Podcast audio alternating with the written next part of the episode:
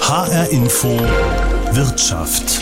Der Trend zu bewusstem Essen und Einkaufen revolutioniert gerade den weltweiten Milchmarkt. Statt auf Kuhmilch setzen immer mehr Verbraucher auf pflanzliche Milchalternativen auf Soja, Mandel- oder Haferdrinks, auf alternative Kochsahne, Brotaufstriche und neuerdings auch Eiscreme. Der Markt für Milchalternativen explodiert geradezu. Milliarden werden schon umgesetzt. Spektakuläre Börsengänge stehen an. Handelsketten bieten immer mehr Marken und Alternativprodukte an. Molkereien bauen ihre Produktionsanlagen um und die Bauern liefern die Rohstoffe, egal ob Hafer, Soja oder Hanf. Erleben wir da gerade einen Hype um alternative Milchprodukte oder eher den Anfang einer ganz großen Entwicklung? Das will ich wissen und rede mit Herstellern, Molkereien, Händlern und Wissenschaftlern. H-Info Wirtschaft mit Alexander Schmidt. Wenn Sie bislang nur Kuhmilch getrunken haben, dann ist der erste Schluck Hafermilch gewöhnungsbedürftig. Leicht wässrig, holzig, süßlich. Wie Milch schmeckt das jedenfalls nicht. Dennoch hat die als Hafermilch bezeichnete Alternative längst Einzug in die Kaffeetassen und Müslischalen gehalten. Aber warum ist sie bei den Verbrauchern nur so gefragt? Ich versuche halt hauptsächlich auf Kuhmilch zu verzichten, eigentlich wegen den Emissionen. Bei der Milch ist es so, dass man überhaupt nicht den Alltag beeinträchtigt. Und deswegen ist es so für mich der einfachste Weg, da auch was zu tun. Für mich, meinen Körper, aber auch für die Gesellschaft, für die Welt, für die Umwelt. Für den Körper, für die Umwelt, Gesundheit und Nachhaltigkeit sind zwei Gründe, die viele Menschen zu Milchalternativen treiben. Auch das Tierwohl wird immer wieder genannt. 224 Millionen Liter Milchalternativen sind im vergangenen Jahr in Deutschland verkauft worden. Tendenz stark steigend. Sie kommen inzwischen auf einen Marktanteil von rund 10 Prozent. Besonders gefragt hierzulande ist Hafermilch oder genauer gesagt Haferdrink, wie er in der EU genannt werden muss. Das hat auch Eintracht-Keeper Kevin Trapp erkannt, der mit seinem Partner Alexander Schiffel Haferdrinks vertreibt unter der Marke Oatmilk. Bei mir ist es natürlich so, dass ich äh, durch meinen Beruf eben auch viel auf Ernährung achte, was ist gut für mich oder für meinen Körper und natürlich auch viele Dinge ausprobiert habe. Äh, und wir uns am Ende eigentlich alle einig waren, dass äh, der Haferdrink dann am Ende das sein soll. In den Kaffeehäusern und Bars ist Hafer die klare Nummer eins unter den Milchalternativen, besonders die sogenannte Barista-Variante. Kevin Trapp sagt, es passt natürlich perfekt in den Kaffee, also es lässt sich super aufschäumen, der Schaum ist äh, beständig, also verschwindet nicht direkt wieder. Das heißt, du kannst eine schöne Latteart damit machen. In den Supermärkten gibt es inzwischen eine große Vielzahl an Milchalternativen und die Kunden kaufen, sagt Tanja Zimmer, die für die Produktentwicklung bei Alnatura zuständig ist. Wir sehen gerade den richtigen Nachfragesog, vor allem bei unseren Haferprodukten. Da gibt es Natur, Calcium, Schoko, Mandel, Hanf. Es gibt alle möglichen Zutaten, die man auch zum Hafer dazu tun kann. Auch zuletzt haben wir noch einen Haferdrink Barista eingeführt. Das ist eine Besonderheit, dass sich so der Drink sehr gut aufschäumen lässt. Larissa Lippert, die als Einkäuferin bei Teegut arbeitet, sagt, den ersten deutlichen Anstieg konnte man in 2019 erkennen und die Corona-Pandemie trägt ab März 2020 zu einem weiteren Wachstum bei. Welche Produkte sind denn bei den Verbrauchern besonders gefragt, Tanja Zimmer? Es ist ziemlich äh, viel gefragt, was einfach eine Nussalternative beinhaltet. Das kann jetzt ein Brotaufstrich sein mit Cashew oder Mandel, aber es kann auch was sein, was Protein enthält. Also gerade Kichererbsen, Linsen sind gerade total im Kommen und dann kann es eine Nudelform sein. Es kann aber genauso gut auch eine Chips-Alternative sein oder ein Reiscracker, den man auch mit Linsen produzieren kann. Also es gibt da tatsächlich sehr viele auch vegane Produkte, die da in dem Trend richtig gut vorangehen. Larissa Lippert. Besonders beliebt sind aktuell Produkte aus Hafer- oder Mandelbasis, wobei wir auch einen sehr, sehr hohen Anstieg an Tofu-Alternativen finden. Wie reagieren die Händler auf die gestiegene Nachfrage? Kaufen Sie einfach größere Mengen ein? Nehmen Sie mehr Marken, vielleicht auch eigene ins Sortiment auf? Alnatura Produktentwicklerin Tanja Zimmer. Wir haben unter der Marke Alnatura inzwischen schon 18 verschiedene Milchersatzgetränke. Das ist echt richtig viel. Wichtig ist für uns vor allem, dass wir die hohe Nachfrage kontinuierlich bedienen können. Und natürlich wollen wir auch unsere Kunden mal überraschen. Wir hatten bis vor kurzem einen Quinoa-Drink. Der war dann doch ein bisschen zu speziell. Der konnte die Kunden nicht überzeugen. Deshalb haben wir ihn wieder aus dem Sortiment genommen. Wir wollen vor allem, ähm, dass unsere Produkte gut schmecken und deshalb sagen wir nicht ähm, Menge um jeden Preis. Bei Teegut, sagt Einkäuferin Larissa Lippert, suche man stets auch neue Lieferanten und denke zunehmend auch an eigene Marken.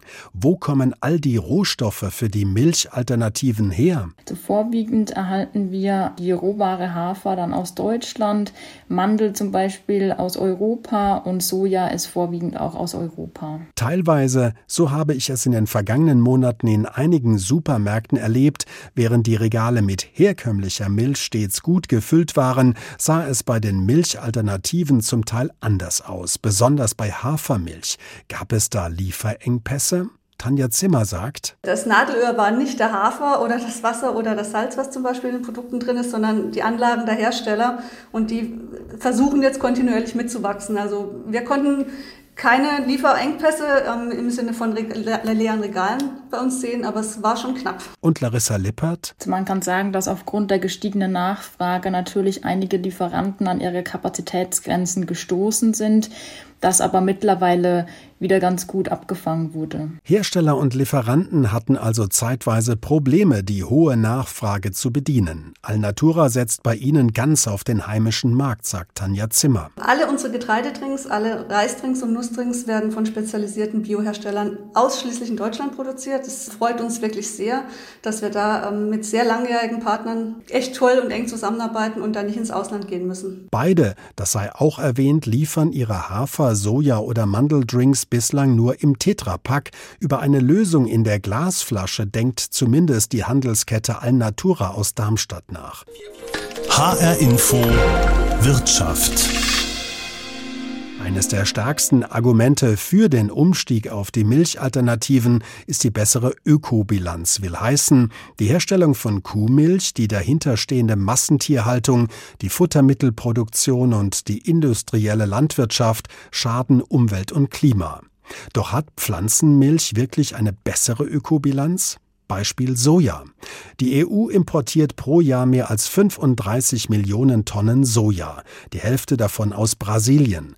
Dort verdrängen riesige Monokulturen mit hohem Pestizideinsatz die tropischen Regenwälder, belasten die Böden und das Grundwasser. Und der allergrößte Teil der weltweit angebauten Soja wird gar nicht für Sojamilch oder Tofu verwendet, sondern für Tierfutter. Die Soja in Pflanzendrinks kommt meist aus Europa.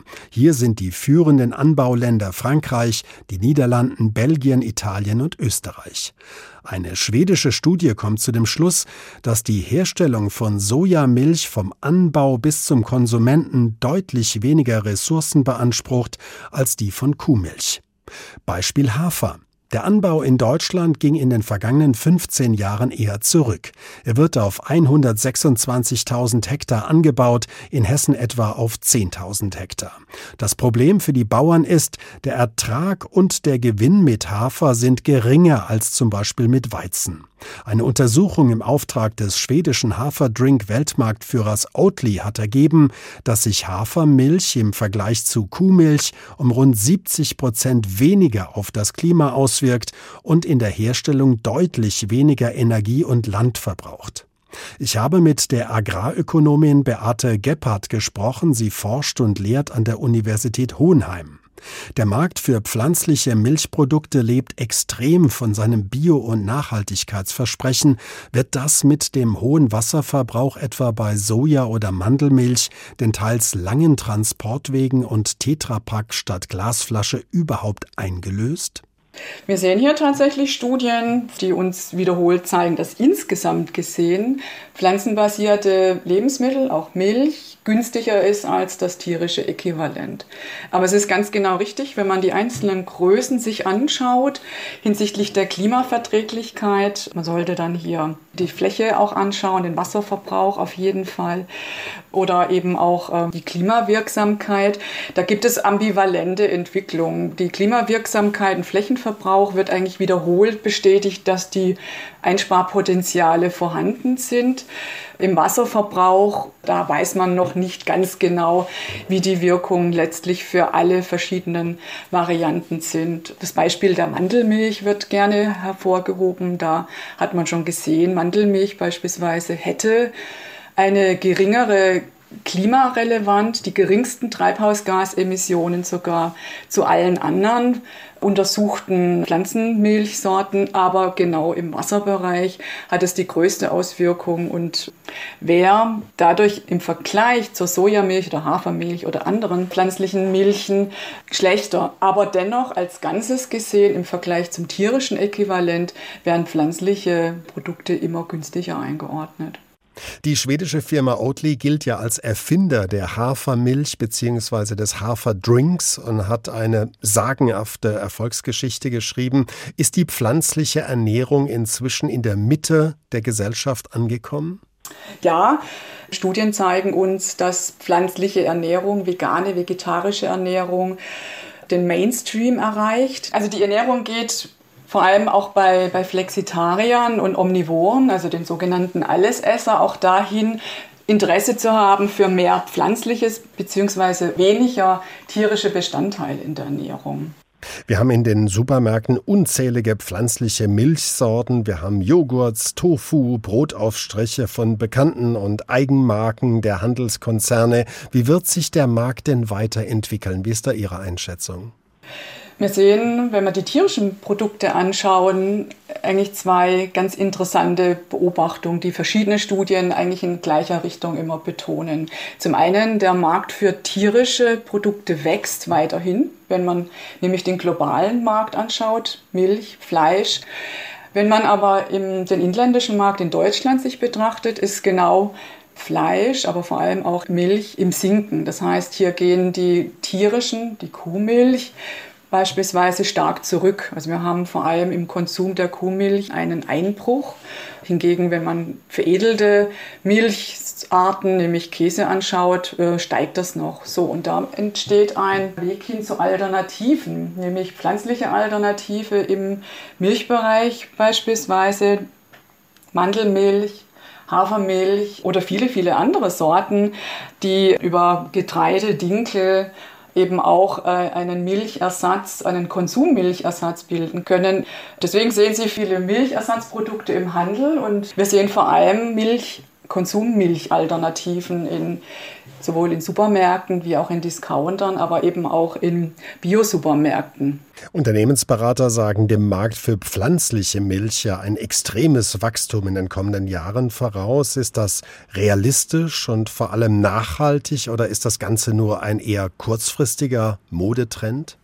Es wird in den Studien, die wir zuletzt europaweit durchgeführt haben, wird von allen Experten bestätigt, dass Milch Ersatzprodukte wachsen und hier vor allem wird der Blick auf Joghurt und noch viel mehr auf Käse, Weichkäse und Hartkäse-Alternativen gelegt. Hier sieht man viele Wünsche der Verbraucher, solche pflanzlichen Alternativen in diesen bekannten Molkereiprodukten zu finden und das wird von Unternehmen, die pflanzliche Produkte herstellen, eben auch bestätigt.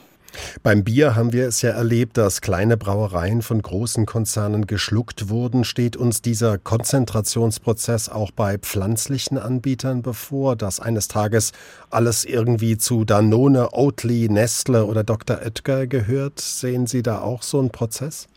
Also im Augenblick haben wir ja noch einen ganz starken Wunsch, First Mover zu sein, also zuerst am Markt, auf diesen sehr innovativ getriebenen Markt.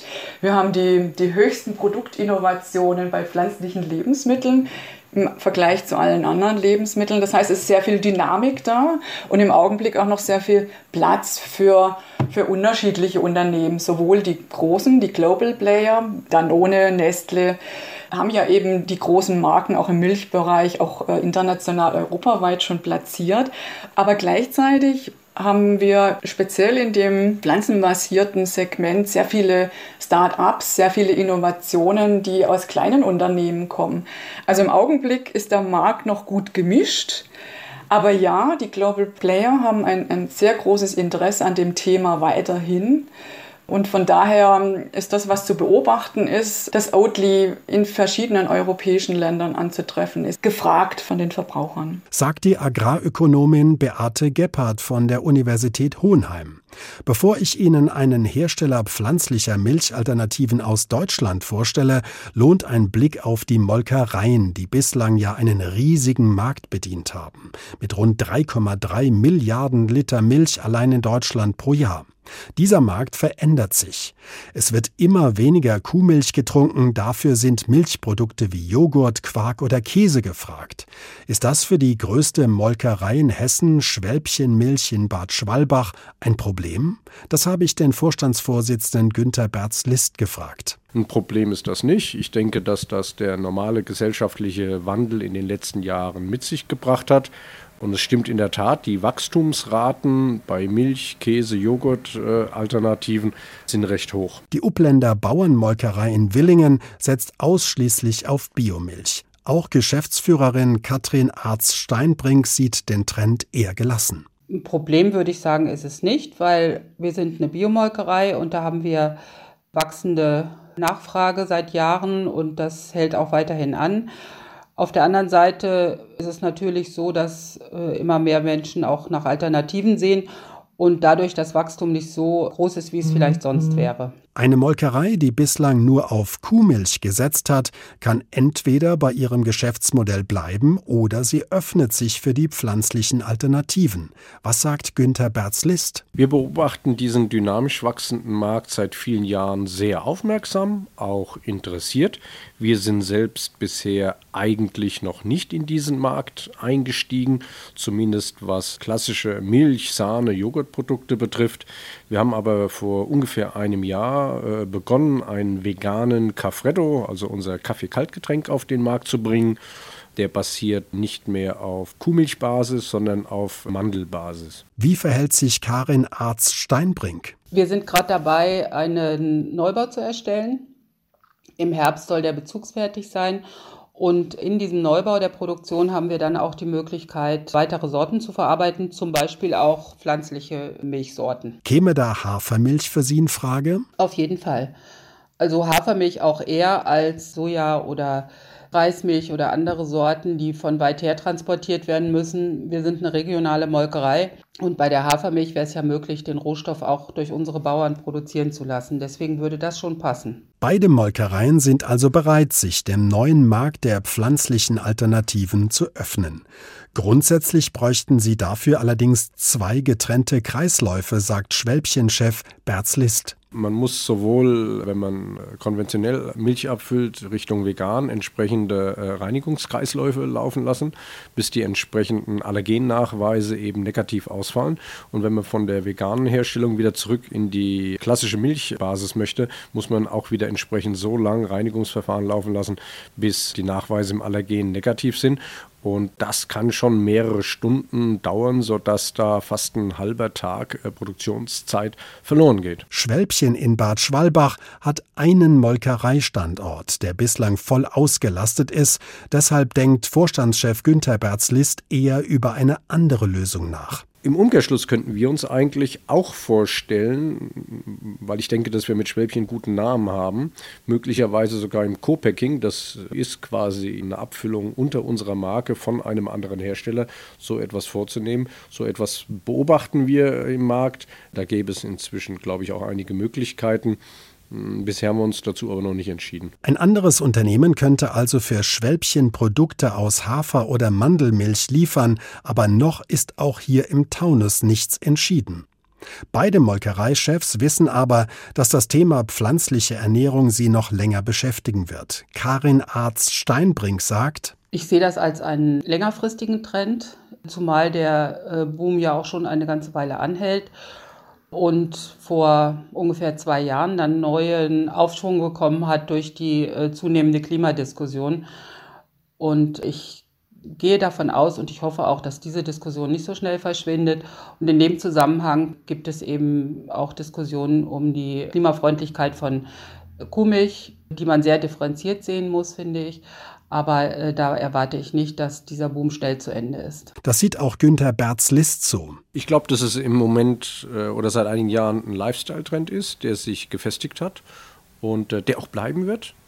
Der auch weiterhin wachsen wird, vielleicht in den nächsten Jahren nicht mehr ganz mit diesen Steigerungsraten. Das ist nichts, was man äh, wegdiskutieren kann, das ist nichts, wo man die Augen vor verschließen kann. Damit muss man sich auseinandersetzen, ob man das positiv oder kritisch sieht, das sei mal dahingestellt. Und das hat auch nichts allein mit Milch zu tun, das sehen wir eigentlich in allen Nahrungsmittelbereichen. Hören H-Info Wirtschaft, die Milch macht's nicht mehr, der Boom der pflanzlichen Alternativen ist unser Thema. Diesen Boom mit angetrieben hat eine Erfolgsgeschichte aus Schweden. Oatly heißt das Unternehmen, der Erfinder des Haferdrinks. Die Firma ist gerade dabei, den Weltmarkt zu erobern. Sie hat sich dazu unter anderem den weltgrößten Investor BlackRock an Bord geholt und geht demnächst in New York an die Börse. Obwohl sie noch kein Geld verdient, könnte ihr Börsenwert auf einen Schlag bei 10 Milliarden Dollar liegen. So etwas gelingt normalerweise nur Hightech-Firmen, die die Investoren von ihrer Story begeistern können. Neben Oatly und Danone mit seinen Marken Alpro und Promavel gibt es im Markt für pflanzliche Milchprodukte aber auch noch unabhängige mittelständische Anbieter, wie zum Beispiel Berief in Nordrhein-Westfalen. Bernd Esser ist einer der beiden Geschäftsführer. Ist für ihn die Erfolgsgeschichte von Oatly und der bevorstehende Börsengang eine Art Blaupause oder will er als Mittelständler bewusst einen eigenen Weg gehen? Wir werden als Mittelständler unseren eigenen Weg weitergehen. Das mit Oatly ist äh, die Geschichte eines äh, Mitbewerbers im Regal, für uns nicht mehr und aber auch nicht weniger. Logischerweise müssen wir uns dem Wettbewerb stellen, das tun wir auch, aber das immer in der Hülle eines Familienunternehmens. Da sind wir sehr zufrieden, wie wir heute sind und da werden wir unsere Story auch in die Zukunft weitertreiben. Ihr Unternehmen hat einmal mit Maschinen angefangen, war dann einer der Pioniere der Tofu-Herstellung in Deutschland und bietet jetzt eine breite Palette von pflanzlichen Milchalternativen. Rechnen Sie denn damit, dass dieser Markt weiter rasant wachsen wird? Das Wachstum wird weiter rasant sein. Also wir rechnen mit, mit zweistelligem Wachstum und wir reden da eher nicht von 10 oder 20 Prozent, sondern von viel, viel mehr. Genaue Prognosen sind da nur sehr, sehr schwer zu treffen, weil sie werden alles nämlich immer falsch. Äh, wir sehen, was in den letzten Jahren passiert ist. Und wir als äh, Anbieter von äh, verschiedensten Rohstoffen können dann sagen, wir haben ein Soja, das vielleicht um 10 Prozent wächst, aber auch ein Hafer mit 100 Prozent. Wir sind gerade erst am Anfang der ganzen Bewegung und so Themen wie Kapazitäten, Rohstoff, Platz im Regal sind eigentlich die Themen, die auch das Wachstum mit ja, inspirieren. Vertreiben Sie nur die eigene Marke Berief oder produzieren Sie auch für andere? Nein, wir produzieren auch für andere. Ähm, zum Teil sind wir die verlängerte Werkbank, manchmal sind wir aber auch die Entwicklung unverlängerte Werkbank. Wir haben aber im letzten Jahr eben einen Markenrelaunch gemacht. Also wir kommen aus der Technologie, haben aber eben auch in den, in den kaufmännischen Marketingbereichen nachgezogen und entwickeln unsere Marke jetzt immer weiter, weil wir da natürlich am besten auch unsere Haltung drin kommunizieren können. Es gibt mit Oatly und Danone zwei ganz große in der Branche, die zum Teil ja die Trends auch mit beeinflussen. Wie reagieren Sie als Mittelständler auf diesen Boom? Mit welcher Strategie? Wir haben unsere eigene Philosophie. Ähm, wir schauen uns auf der einen Seite auf den Weltmärkten um, sind selber unterwegs und äh, schauen eben, was da geht. Auf der anderen Seite haben wir aber auch klassische Themen, die wir hier fahren. Darum sind wir 100% äh, regional, wir sind 100% bio. Das Thema der Klimaneutralität ist das nächste, was wir äh, hier anstreben werden. Und wir machen das im Rahmen eines Familienunternehmens, also was ein komplett anderer Geschäftsansatz ist. Und wir treffen uns natürlich alle gemeinsam beim Verbraucher am Regal, aber wir haben eben eine andere Story dahinter stehen. Sie sagen, der Verbraucher, also die Nachfrage der Kunden ist natürlich mitentscheidend. Gehen Sie auch immer oder versuchen Sie es zumindest nach den allerneuesten Trends in der Branche zu gehen, darauf zu reagieren? Auf der einen Seite ja, auf der anderen Seite machen wir aber auch Trends. Also wenn Sie sehen, dass wir dieses Jahr noch einen Hanf in Naturlandware rausbringen, also mit deutscher regionalen Ware, dann hat das nicht nur den Grund, dass wir einen neuen Rohstoff launchen wollen, sondern im Zuge der Biodiversität, die wir auf dem Acker brauchen, damit wir in der Zukunft auch äh, die Ackerflächen sauber bespielen können, brauchen wir verschiedenste Rohstoffe. Und äh, dann sind wir eben weg von Monokulturen, sondern gehen in verschiedenste Kulturen rein. Und da passt der Hanf genau in unsere Geschäftspolitik rein. Das ist einfach ein Beispiel, wenn wir ein neues Produkt launchen. War es für Sie denn wichtig, dass Sie in die Regale der großen Händler reinkommen oder hätten Sie auch mit Bio-Supermärkten gut leben können? Das ist bei uns eher ein Zufall gewesen. Also in der Historie unseres Unternehmens war unser erster Kunde ein Lebensmitteleinzelhandel. Und dadurch war die Tür für den Bio-Supermarkt geschlossen. Heute muss man aber wissen, dass eigentlich nur noch 25 Prozent aller Marken im Bio-Supermarkt rein im Bio-Supermarkt sind. Der Rest ähm, ist in irgendeiner anderen Weise schon im Lebensmitteleinzelhandel. Und da findet momentan auch natürlich das stärkste Geschäft statt. Wir sind aber offen für, für alle Seiten, um dort äh, dem Verbraucher äh, unser Produkt zur Verfügung zu stellen. Sagt Bernd Esser, der Geschäftsführer von Berif, einem mittelständischen Hersteller von pflanzlichen Milchalternativen, von Drinks etwa oder Tofu. Der Markt für diese Produkte ist dabei ein ganz großer zu werden. In Europa und Großbritannien wird in wenigen Jahren bereits ein Umsatz von rund 5 Milliarden Euro erwartet. Nicht nur wegen der Erfolgsstory von Oatly in Schweden.